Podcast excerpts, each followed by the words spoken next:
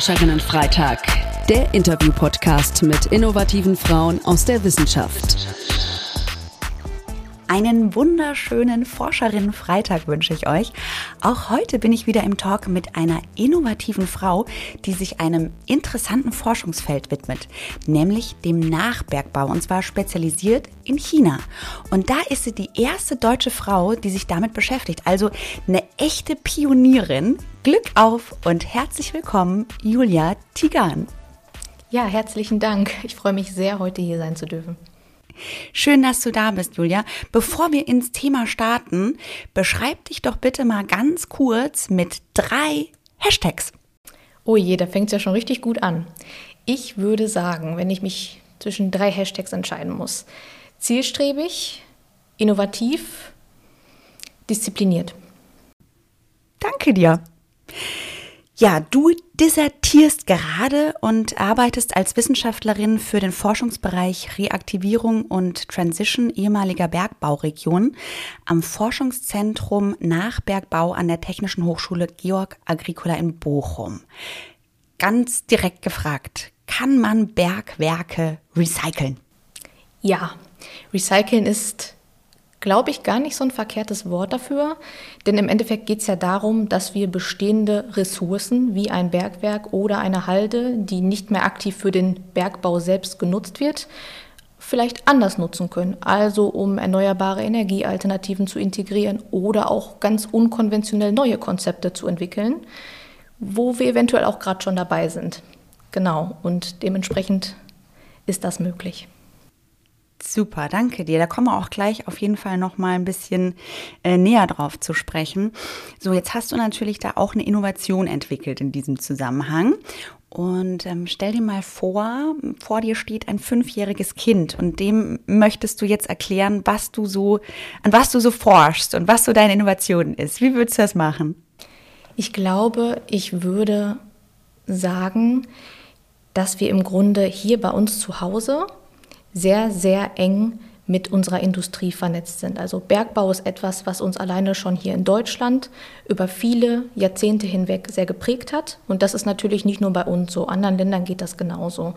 Und das liefert uns eine sehr wichtige Zufuhr für Energie, die wir brauchen, für Strom, für Infrastruktur, für ganz viele alltägliche Dinge unseres Lebens. Und auch in Europa oder auch international in China ist es so, dass die Menschen dort für ihren Wohlstand und für die Weiterentwicklung sehr davon abhängig sind. Dementsprechend ist es sehr wichtig, sich hier immer weiterzuentwickeln und zu schauen, wie kann ich vielleicht Dinge, die schon da sind, neu nutzen, anstatt quasi ja, die wegzuwerfen oder die einfach zu verlassen, also quasi aus alt mach neu. Wie kann ich Altes digitalisieren, modernisieren und da was Innovatives und möglichst Nachhaltiges draus schaffen? Okay, und was kann das alles bedeuten? Also jetzt äh, der Nachbergbau. Ne? Du hast jetzt schon so, so allgemein gesprochen. Was kann das konkret bedeuten? Was kann man aus so einem, so einem Nachbergbau alles entwickeln? Ja, also das ist wirklich ein sehr umfangreiches Feld was ich selbst früher auch gar nicht gedacht hätte, als ich mich noch nicht damit beschäftigt habe. Das heißt, wir haben ja einerseits ähm, das Grubenwassermanagement und die Ewigkeitsaufgaben, also zum Beispiel, dass Grubenwasser regelmäßig abgepumpt wird, damit das nicht zu hoch steigt. Wir haben aber auch den Bereich des sogenannten Geomonitorings, wo wir uns mit der Umwelt und verschiedenen Monitoring-Ansätzen beschäftigen.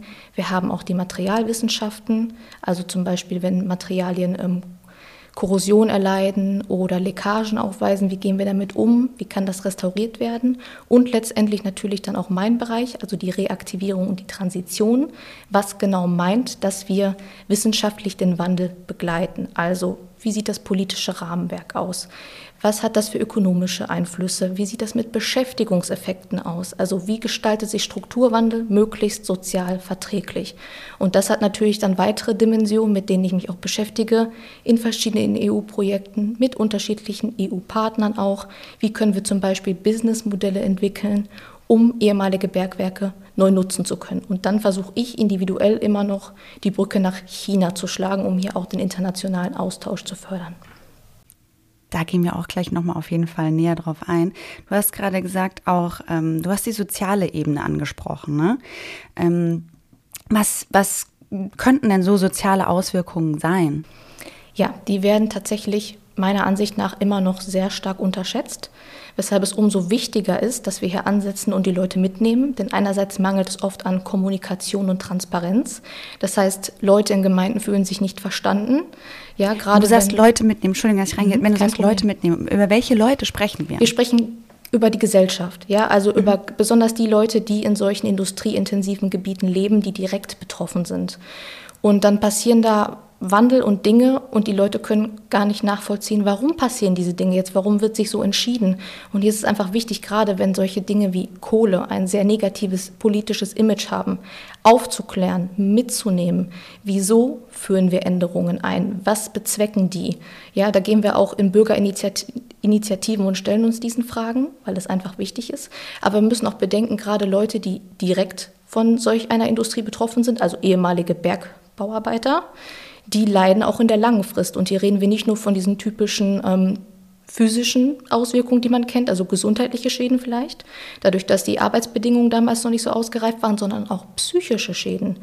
Und die werden oft nicht gesehen. Wenn jemand seine Arbeit verliert und vielleicht keine neue Arbeit findet, da er schon zu alt ist, da er ähm, gezwungen ist, in Frührente zu gehen, dann kann dies mit anhaltender Arbeitslosigkeit dazu führen, dass sich Leute nicht mehr als vollwertiges Mitglied unserer Gesellschaft fühlen, dass sie in Depression oder in Süchte abrutschen.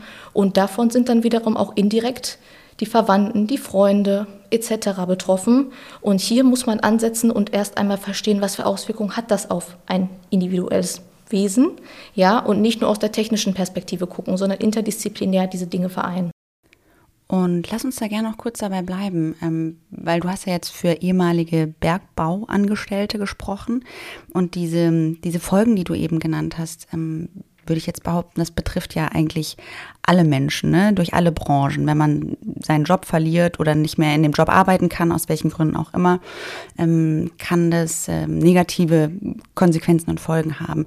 Was ist da jetzt am Bergbau speziell herausfordernd für die Menschen? Ja, ich denke einfach, dass der Bergbau ein sehr gutes Beispiel dafür ist, wie vielen Menschen er Arbeit gegeben hat einerseits. Ja, sowohl hier in Deutschland als auch zum Beispiel in China, wo ja wirklich Millionen, Millionen, Millionen Menschen davon abhängig sind, besonders in so ähm, industrieintensiven Regionen, diesen Job zu haben. Die ganze wirtschaftliche Rentabilität stützt sich auf diese Industriezweige. Und wenn die wegfallen, sind natürlich einerseits die Leute betroffen, die ihre Arbeit verlieren, die vielleicht auch an ihrer Arbeit gehangen haben, an ihren Kameraden gehangen haben. Gerade hier im Bergbau, im Ruhrgebiet hat das einen sehr, sehr hohen Stellenwert für die Menschen. Industriekultur wird groß geschrieben. Dementsprechend ist das auch sehr identitätsstiftend und prägend über die Generation gewesen. Und wenn dies wegfällt, ist das gerade für ältere Menschen sehr schwer. Und hier haben wir eine große Gap zu den jungen Menschen, die sich besonders für Klimawandel einsetzen. Und dies zusammenzubringen und eine Balance zu schaffen, ist ein sehr, sehr großer Akt, aber auch etwas sehr Wichtiges. Und andererseits ähm, sind natürlich auch die Leute betroffen, die einfach in diesen Regionen wohnen und direkt dieser Industrie ausgesetzt sind und dem, was danach damit geschieht oder eben auch nicht geschieht. Nutzen wir das sinnvoll nach, wie zum Beispiel auf Zeche Zollverein in Essen als UNESCO-Welterbe, ja, dass Tourismus gefördert wird, dass Kultur gefördert wird oder lassen wir das einfach brach liegen und machen nichts damit. Das hat natürlich auch Auswirkungen. Also hier sind wirklich verschiedene Dimensionen betroffen. Mhm. Und ähm, wenn wir jetzt mal in die Zukunft denken, also da gibt es ja auch wahnsinnig interessante Pilotprojekte. Ne? Zum Beispiel irgendwie wird über eine Folgenutzung alter Bergwerke für so Underground-Cities ja auch nachgedacht, äh, um dem Platzmangel eben in den Städten entgegenzuwirken. Hm, wie realistisch ist das und ähm, wie, können, wie können wir uns das vorstellen? Was passiert in Zukunft mit diesen ähm, Flächen oder Regionen? Ja, also das ist natürlich ein sehr prägnantes Beispiel, was du da jetzt genannt hast, ähm, was natürlich hier in Deutschland undenkbar ist. Also ich lehne mich jetzt hier sehr weit dem Fenster, aber das ist natürlich etwas, was besonders auf die chinesische Forschung zutrifft, da wir dort einfach den Zustand haben, dass in die Breite kaum noch gebaut werden kann. Es herrscht Platzmangel, wir haben sehr, sehr viele Menschen und dort kann auch teilweise nicht mehr in die Höhe gebaut werden. Also irgendwann sind diese Potenziale ja auch ausgeschöpft und da ist tatsächlich so, dass auch geschaut wird, wie können wir sowas auch unterirdisch nutzen, denn es gibt unter anderem Dörfer, die schon komplett unterirdisch ausgebaut sind, wo die Menschen allein schon um der Hitze zu entkommen ähm, und auch weil sie generell eher dörflich angelegt sind, freiwillig sehr gerne unterirdisch leben, was wir uns hier vielleicht gar nicht vorstellen könnten. Da ist das aber schon Realität. Dementsprechend ist das gar nicht so weit entfernt zu sagen, okay, Institutionen, wo das möglich ist, die verlegen wir auch in den Untergrund. Also da macht das durchaus Sinn. Das ist jetzt für Deutschland natürlich eine ganz andere Sache. Also das äh, ist schon sehr futuristisch. Aber da muss man natürlich auch einfach schauen, ähm, was gibt der Standort her, welche Spezifika haben wir hier und wo befinden wir uns in der Welt. Also das kann natürlich für jede Nation oder für jede Region eine ganz individuelle Lösung sein. Und das macht ja auch diese Unkonventionalität und diese Innovativität aus, einfach offen zu sein für solche Konzepte, wie wir sowas nachnutzen können. Und das finde ich sehr, sehr spannend. Danke dir für diese Infos. Du hast es jetzt schon mehrfach erwähnt. Ähm, Du hast eine Spezialisierung, äh, nämlich was den Nachbergbau speziell in China betrifft. Wieso China? Ja, also ähm, wilde Story tatsächlich. Ursprünglich ähm, habe ich meinen Background in chinesischen und russischen Sprachstudien gehabt und habe mich dann hinterher im Studium dazu entschlossen, auch Wirtschaft und Politik dazu zu nehmen. Das ist so ein Kombinationsstudiengang gewesen, also Wirtschaft und Politik Ostasiens und habe das dann auch im Master weitergemacht. Das war dann internationale politische Ökonomie und habe nebenbei aber an meiner jetzigen Arbeitsstätte auch gejobbt. Fand das sehr, sehr spannend. Das Konzept des Nachbergbaus, das war mir gar nicht bekannt, obwohl ich ein Kind des Ruhrgebiets bin. Umso spannender also. Und habe mich dann gefragt, okay, ja, wir beschäftigen uns natürlich vor allem mit dem Ruhrgebiet, aber auch mit ganz Deutschland. Wir wollen die Internationalisierung. Aber China ist das weltweit größte Bergbauland, das es gibt, das uns immer alle beeinflusst, aber niemand hier beschäftigt sich mit China. Wieso ist das so? Und daraus hat sich dann quasi so eine kooperative Abschlussarbeit im Bachelor entwickelt. Ich habe meine Studien dann weitergeführt, auch über den Master hinaus. Und wir haben gesehen, das ist sehr interessant, das klappt. Wir brauchen dieses Wissen auch, weil wir können hier noch so vorbildlich leben und noch so wundervolle Klimaziele erreichen. Das ist alles sehr begrenzt, wenn international nicht mitgespielt wird. Und ist natürlich China der führende Player überhaupt. Dementsprechend ist mir persönlich das sehr, sehr wichtig, auch dieses Wissen voranzutreiben. Und da habe ich einfach gemerkt, Nachbergbau ist generell natürlich ein sehr spezifisches Feld hier in Deutschland, aber dann der Nachbergbau in China und dann noch mit der sozialen Komponente keine Chance. Dementsprechend mache ich das jetzt. Das ist sehr gut. Danke, dass du dich dem Thema angenommen hast.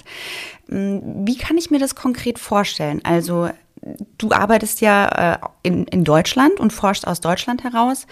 Kannst du Chinesisch? Äh, bist du ab und zu auch mal beruflich dann in China vor Ort? Äh, wie bekommst du da die Einblicke? Also ich könnte mir jetzt vorstellen, gerade chinesische Staat ist natürlich nicht so einfach, da auch irgendwie ne, reinzukommen und Einblicke zu, zu generieren. Ja, das ist eine sehr gute Frage. Also einerseits habe ich in meinem ersten ähm, Studium Sinologie studiert, da drei Jahre lang Chinesisch gelernt. Dann in meinem ähm, konsekutiven Bachelorstudium nochmal drei Jahre Chinesisch gelernt und anschließend im Master nochmal zwei Jahre. Das heißt, da habe ich schon ein paar Jahre äh, Chinesisch auf dem Buckel. Ähm, tatsächlich war es aber bisher leider so, dass ich nicht selbst physisch dorthin reisen konnte, am Anfang hatte man als Studentin zu wenig Geld, ja, dann hat man kein Stipendium bekommen, die Kosten da sind schon enorm. Dann hing auch mein Job hier davon ab und letztendlich kam dann Corona, als ich endlich die Chance gehabt hätte, dorthin zu fliegen. Also sollte bisher einfach nicht sein. Ich finde aber, dass es für die Forschung enorm wichtig ist, sich selbst ein Bild vor Ort zu machen. Das ist also auch in Planung, dass das ähm, demnächst hoffentlich geschehen wird. Aber bis dahin habe ich sehr verlässliche chinesische Kontakte sowohl hier in Deutschland die regelmäßig dort sind oder direkt vernetzt sind, oder auch direkte Kontakte nach China, sowohl mit Universitäten als auch mit Forschungsinstituten in verschiedenen Provinzen, wo ich dann einen direkten Austausch habe, der natürlich enorm weiterhilft. Denn gerade in China kommt man sonst natürlich nicht an die Statistiken und an die Zahlen dran, die man benötigt. Ja, das ist so. Darauf aufbauend, ähm, was ist deiner Meinung nach der Vorteil, äh, wenn du deine Forschung aus Deutschland heraus betreibst, jetzt im Vergleich zu KollegInnen in China vor Ort? Ähm, welche Vorurteil, welchen Vorurteilen mhm. begegnest du, aber auch welche Chancen bringt es mit sich, von so einer Außenperspektive quasi zu forschen? Ja, die Vorurteile gerade in Deutschland in den letzten Jahren sind natürlich immer dass es mit China sehr kritisch ist. Ja, da gibt es verschiedene Kritikpunkte, warum eine Zusammenarbeit mit China sehr schwierig ist oder auch nicht wünschenswert ist, die ich durchaus verstehe. Aber meiner Meinung nach ist es keine Option zu sagen, dass hier gar keine Zusammenarbeit entsteht, weil da kommen wir nicht drum herum, ob wir das möchten oder nicht. Irgendwie muss man sich dem annehmen. Ja, sonst können wir gemeinsam keine Weiterentwicklung leisten. Man kann seinen Standpunkt haben, aber das darf Forschung Objektivität nicht beeinflussen. So ist das nun mal. Und ich denke, da macht es Sinn, dass besonders die Leute, die hier auch kulturelle Hintergründe haben, so wie ich, das studiert haben, sich damit auseinandergesetzt haben, warum vielleicht einzelne Akteure oder Institutionen so handeln, wie sie handeln, warum sich bestimmte Muster ergeben, da einen besseren Ansatzpunkt haben als vielleicht Leute, die zwar generell in der Politik tätig sind, aber diesen Background nicht haben. Hier kann das sehr unterstützend sein, wenn man sich gemeinsam austauscht und dann einen Transfer anstrebt. Und was mit China also aus China heraus angeht. Hier ist man natürlich auch etwas begrenzt, würde ich sagen, was die Meinungsfreiheit einfach angeht. Das ist so, hier gibt es bestimmte Vorgaben, an die muss man sich halten. Auch hier muss ich vorsichtig sein. Ja, ähm, man ist nur, weil man in Deutschland ist, nicht davor gefeilt, hier ähm, Sanktionen zu erfahren. Dementsprechend muss man einen Mittelweg finden, wie man hier richtig in die Kommunikation reingeht um zwar einen Mehrwert für beide Seiten zu leisten, aber auch nicht in Fettnäpfchen zu treten. Das wird natürlich immer schwieriger. Das kann ich mir vorstellen. Warst du da schon mal in einer Situation, wo du das Gefühl hattest, da ähm, begebe ich mich gerade auf dünnes Eis, da muss ich vorsichtig sein mit meinen Forschungen, auch mit der Kommunikation nach außen, mit Veröffentlichungen? Ja, definitiv. Besonders äh, da der Pool an Wissenschaftlerinnen sehr begrenzt ist Generell würde ich sagen, hier innerhalb des Ruhrgebiets oder in der näheren Umgebung, die sich mit solchen Themen wie China, Politik, Wirtschaft auseinandersetzen. Wenn man dann die Brücke zum Energiesektor oder Bergbau schlagen will, noch mal weniger.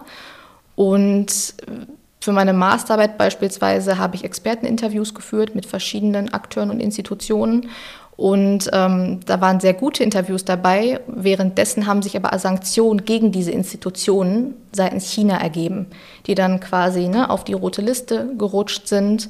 Und da muss man natürlich auch vorsichtig sein, wenn man solche ähm, Statements dann verarbeitet und das vielleicht mal von chinesischer Seite gelesen wird. Dann kann es schon passieren, einfach nur, dass man das verwendet hat, dass man dadurch ähm, negativ behaftet ist weil das einfach mhm. nicht gewünscht ist. Also hier muss man schon sehr schauen, welche Quellen nehme ich, mit wem verkehre ich, ähm, wenn ich denn wirklich da noch ein Standbein haben möchte. Andererseits darf natürlich mein Forschungsergebnis nicht davon beeinflusst sein, ob das einzelnen Institutionen ein Dorn im Auge ist oder nicht. Also hier so einen Mittelweg zu finden, ist manchmal nicht so einfach, ja. Ich glaube, du hast ja vorhin gesagt, ne, die Objektivität genau. in der genau. Forschung ähm, sollte eigentlich an oberster Stelle stehen. Mm, wir haben jetzt immer mal zwischendurch schon äh, das Thema Klimawandel auch gestreift, was natürlich irgendwie automatisch auch mit dem Nachbergbau verknüpft ist. Äh, eine der wahrscheinlich größten Fragen, die wir uns gesellschaftlich die nächsten Jahre stellen müssen, wie kann die Energiewende gelingen? Was ist da deine Meinung mit deinen Insights jetzt aus dem Nachbergbau? Ja, also das ist natürlich nochmal ein großer Klopper zum Ende. das ist mir bewusst. Ich denke, wichtig sind die Punkte unter anderem, die ich angesprochen habe, also all das, was das Konstrukt Nachbergbau vereint. Wie du schon sagst, das trägt einen enormen Anteil an der Klimawende, denn es soll ja dafür sorgen, dass die Hinterlassenschaften, die wir vom Bergbau haben, und das sind viele, möglichst nachhaltig und grün geregelt werden können. Denn darunter leidet natürlich auch die Umwelt, wenn wir uns nicht darum kümmern. Das ist also ein essentieller Bestandteil, aber auch diese Hinterlassenschaften weiterzuentwickeln. Also die nicht nur zu monitoren und sauber zu halten, sondern auch weiter zu nutzen, um zum Beispiel noch mehr erneuerbare Energien zu integrieren und saubere Energie zu fördern und andererseits aber auch den Wissensaustausch mit anderen Ländern zu fördern, die vielleicht auch sehr gute Erfolgsbeispiele haben, gerade wenn wir jetzt über erneuerbare Energien sprechen und sich so gegenseitig dabei zu helfen, die Konzepte weiterzuentwickeln. Das ist ja auch nichts anderes als das, was ich in meinen EU-Projekten mache. Businessmodelle entwickeln für nachhaltigeres Bergbaumanagement. Da sind wir auch wieder beim Recycling und Upcycling, ne? wo, genau. wir, wo wir gestartet sind. genau. Mm, ich habe in der Vorbereitung gelesen, dass du äh, auch versuchst, äh, all diese Themen natürlich aktiv mitzugestalten. Du versuchst bei äh, Kindern schon das Verständnis für Nachhaltigkeit und Ressourcen zu etablieren. Äh, da arbeitest du, da bist du als Drohnenpilotin unterwegs und engagierst dich in Schulklassen und fliegst mit den Kids so Industriekulturen ab. Ich nehme an, im Ruhrgebiet wahrscheinlich. Welche Aha-Erlebnisse hattest du in dem Zusammenhang schon mit den Kindern? Ja, genau. Also innerhalb eines unserer Projekte vereinen wir Reaktivierung, Transition und Geomonitoring und haben da auch eine Partnerschaft mit der Martin-Luther-Hauptschule in Hamm. Und jeweils mit verschiedenen Schülern zusammen haben wir da ein ähm, Schülerlabor begründet, wo die quasi auch nicht nur jetzt Richtung Nachbergbau, sondern generell gegenüber MINT-Technik die Chance bekommen sollen, sich in solche Themen einzuarbeiten, sich zu begeistern und gerade Hamm, da hat sich natürlich angeboten, nach Zeche-Radbau zu fahren. Da haben wir gemeinsam mit denen ähm, sowohl multispektral nennt sich das, als auch mit unserem Thermal-Infrarotsensor ähm, das Gerüst beflogen und denen einfach mal gezeigt, wie stellen sich solche Unterschiede dar, was bedeuten die, warum machen wir das, warum wollen wir das überhaupt erhalten? Wie sehen die Schüler das? Finden die das gut oder sagen die, nee, das kann weg? Und da war Wie sehen die Schüler das? Ja, die finden das super tatsächlich. Also ähm, jetzt nicht nur die Verarbeitung mit solchen Daten, sondern tatsächlich auch die Industriekultur selber. Also gerade jetzt haben es vielleicht auch ein super Aushängeschild dafür. Da wird sich ohnehin sehr für solche Themen engagiert, auch seitens der Lehrer. Und das so ein bisschen mehr als, ich würde sagen, Kulturgut auch mit in den Unterricht eingebracht. Und dementsprechend haben die da schon eine ganz andere Verbindung zu Industriekultur. Die haben zum Beispiel gemeinsam mit dem RVR ähm, die Route der Industriekultur, die App dazu entwickelt. Also falls man das noch RVR kennt. für die, die jetzt nicht aus dem Pott kommen. Ja, das ist der Regionalverband Ruhr und der regelt bei uns quasi die ganzen Halden, ähm, Halde Hohewart, ähm, also ja, da gibt es wirklich eine Menge Beispiele. Ich will jetzt auch nicht zu weit gehen, aber wenn man einfach mal im App Store guckt oder bei Android im Store, einfach mal Route der Industriekultur eingeben, kann man sich kostenlos runterladen oder einfach bei Google gucken.